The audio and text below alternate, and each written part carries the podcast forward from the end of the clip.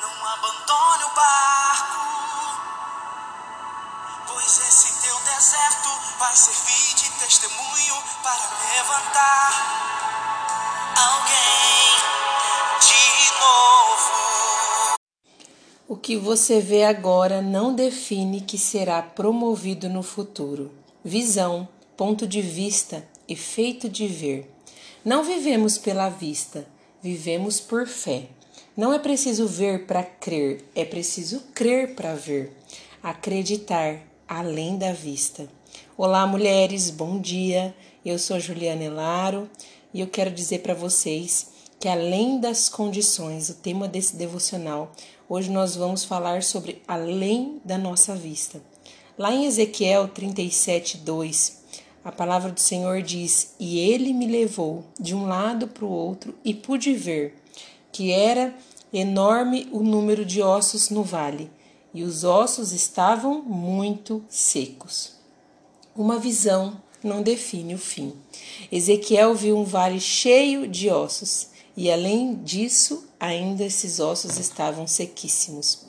O Senhor perguntou para ele se aqueles ossos poderiam viver, e sua resposta foi que o Senhor estava no controle disso.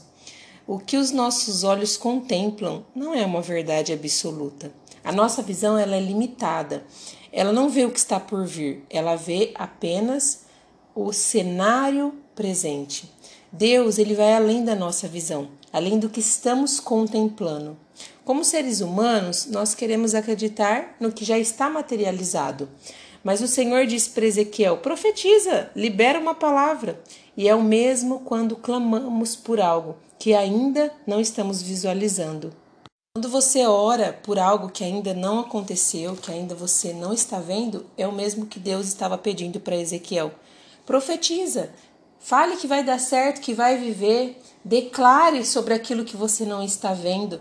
E a nossa palavra ela tem um poder imensurável.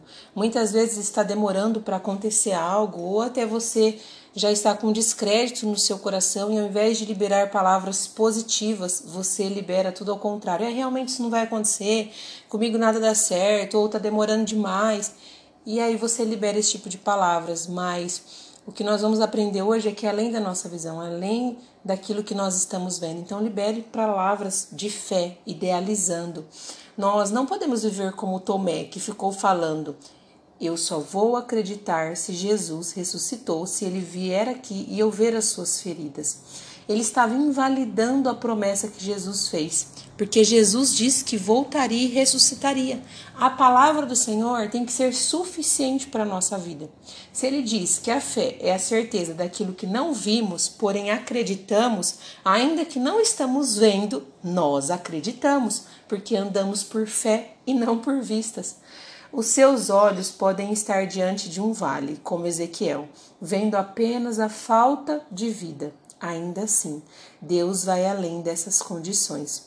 O que vemos não limita o poder de Deus. A falta de vida ainda é um cenário para Deus trabalhar. Sabe, é, ainda que esteja num estado avançado de sequidão, aquilo que a gente tem contemplado, continua sendo cenário para o Senhor. O Senhor ele nunca se limitou a uma visão humana, a um cenário de caos. É, ele sempre vai além de tudo isso. Ele excede. O seu coração tem que ter a convicção que Ezequiel teve. O Senhor, tu sabes. Ainda que você não veja vida, ainda que você não veja saída, ainda que você não saiba o que fazer, é, eu quero te dizer algo. Ele sabe. Foi o que Ezequiel falou: Senhor, tu sabes. Ele sabe o que você vê, ele sabe o que você crê e ele sabe exatamente o que precisa fazer. Você só precisa acreditar. Fique com essa palavra. Eu desejo para você um ótimo dia.